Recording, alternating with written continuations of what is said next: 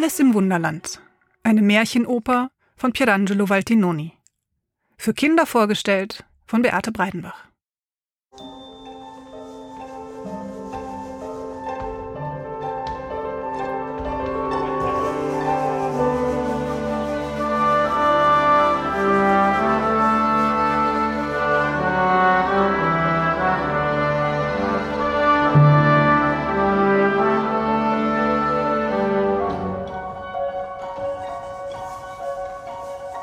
Wisst ihr noch, wann euch das letzte Mal so richtig langweilig war? Ja? Könnt ihr euch noch daran erinnern, wie sich das angefühlt hat? War euch vielleicht deshalb langweilig, weil niemand Zeit hatte, mit euch etwas zu spielen? Mama hatte Gäste, Papa durfte nicht bei der Arbeit gestört werden und irgendwie war nirgends Platz für euch? So jedenfalls geht es Alice. Sie lebt mit ihren Eltern, ihrer Gouvernante, der Köchin, den zwei Butlern und den beiden Hausmädchen in einem großen Haus, in dem alle furchtbar beschäftigt sind und nie jemand Zeit hat.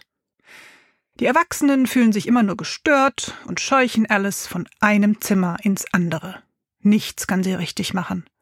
Ihr einziger Freund ist ein Stofftier, ein weißes Kaninchen, das sie immer bei sich hat. Eines Tages ist dieses Kaninchen plötzlich verschwunden ob die Köchin es in den Suppentopf geworfen hat? Oder haben es die beiden fiesen Butler versteckt, um Alice zu ärgern? Oder ist es etwa in der Waschmaschine gelandet? Da ist es ja wieder. Aber warum ist es so groß? Und warum kann das Kaninchen plötzlich sprechen? Und warum rennt es zack weg einfach durch die Wand? Alice überlegt nicht lange und läuft dem Kaninchen hinterher. Kaum ist sie durch das Loch in der Wand gesprungen, beginnt sie zu fallen. Sie fällt und fällt und fällt.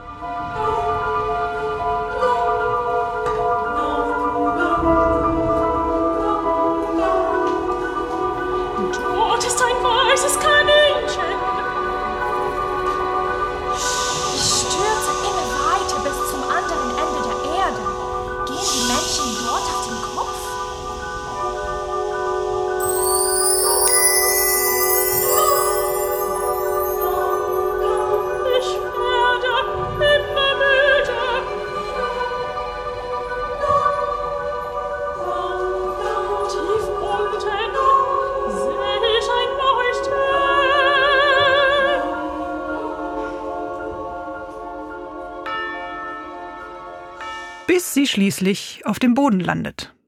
Doch wo ist sie jetzt? Irgendwie kommt ihr das, was sie sieht, bekannt vor, aber zugleich ist auch alles ganz anders. Was sind das zum Beispiel für Türen, die immer kleiner werden?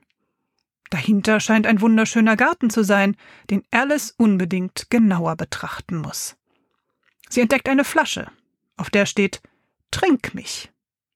Nun denkt sie, ich habe Durst und es wird schon kein Gift sein. Kaum hat sie davon getrunken, fängt sie an zu schrumpfen und ist schließlich so klein, dass sie problemlos durch die kleine Tür passen würde. Aber, oh Schreck, sie hat den Schlüssel oben am Haken hängen lassen, und nun ist sie so klein, dass sie nicht mehr an den Haken drankommt. Da entdeckt sie einen Kuchen und beschließt auch davon zu probieren. Mmm, Vanille, lecker.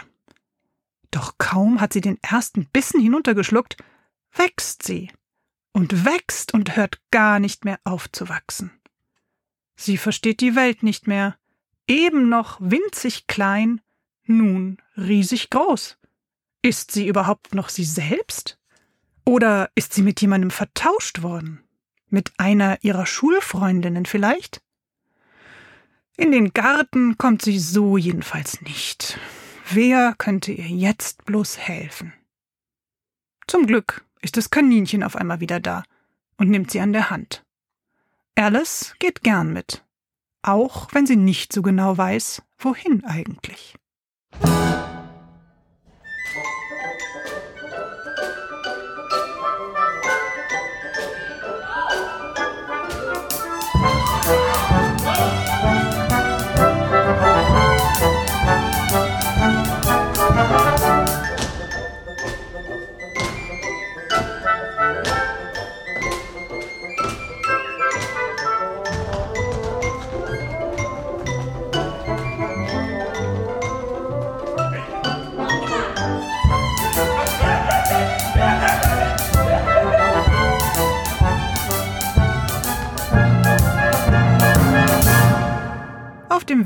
Trifft sie zwei seltsame, ziemlich aufgeblasene Gestalten, die sie entfernt an jemanden erinnern. Als Alice die beiden anspricht, reagieren sie äußerst merkwürdig. Sie behaupten, Alice würde nur deshalb existieren, weil jemand anders gerade von ihr träumt. Und in dem Moment, in dem dieser jemand aufwachte, würde sie, Alice, verschwinden. Das verwirrt Alice sehr. Und sie findet es auch ganz schön frech, einfach zu behaupten, sie, Alice, sei nur ein Traum. Deshalb schaut sie lieber, dass sie weiterkommt und findet sich in einer Küche wieder. Dort wird mit so viel Pfeffer gekocht, Alice hasst Pfeffer, dass sie erstmal kräftig niesen muss. Auch hier kommt ihr einiges seltsam bekannt vor. Am meisten fasziniert sie eine große Katze, die nicht nur sprechen, sondern auch ziemlich gut tanzen kann. Hier wäre Alice gern noch länger geblieben. Doch da erscheint ein komischer Hutmacher und lädt sie zum Tee ein. So kommt es ihr jedenfalls vor.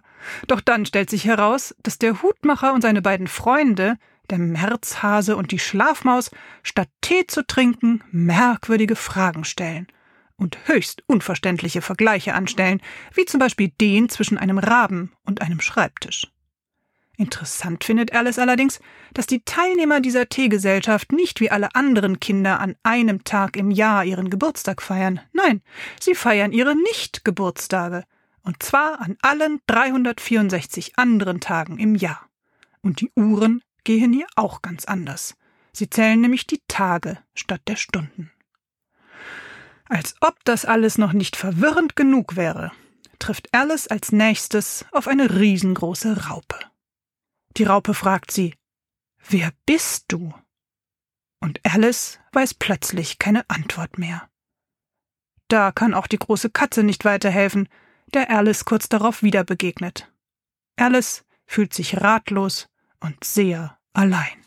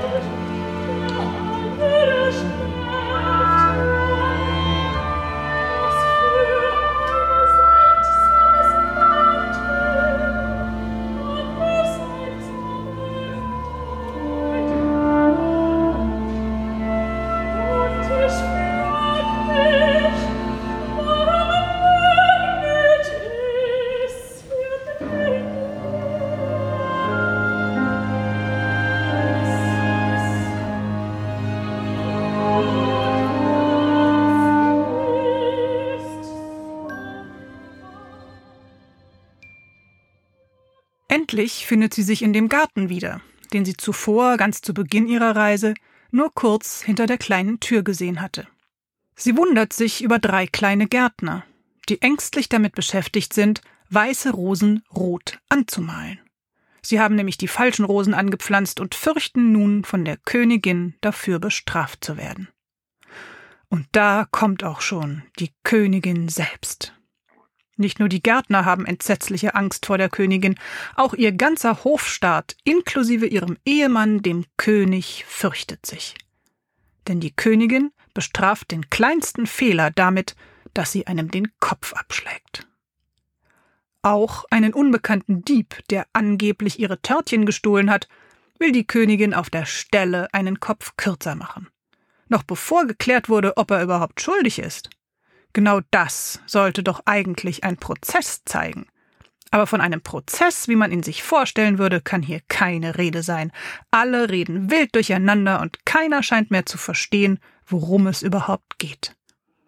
Plötzlich richtet sich der Zorn der Königin auf Alice. Eigentlich müsste ich mich jetzt fürchten, denkt Alice. Schließlich droht die Königin damit, mir den Kopf abzuschlagen. Doch statt sich zu fürchten, schleudert Alice der Königin mutig entgegen Ich habe keine Angst vor dir, und ich fürchte mich auch vor keiner Strafe. Kaum hat Alice das gesagt, passiert etwas Merkwürdiges. Die Wunderlandwelt, in der Alice sich nach dem Sturz durch das Loch so unerwartet wiedergefunden hatte, beginnt zu verschwinden. Und dann sind ihre Eltern wieder da und haben eine Überraschung für sie, mit der sie nie im Leben gerechnet hätte.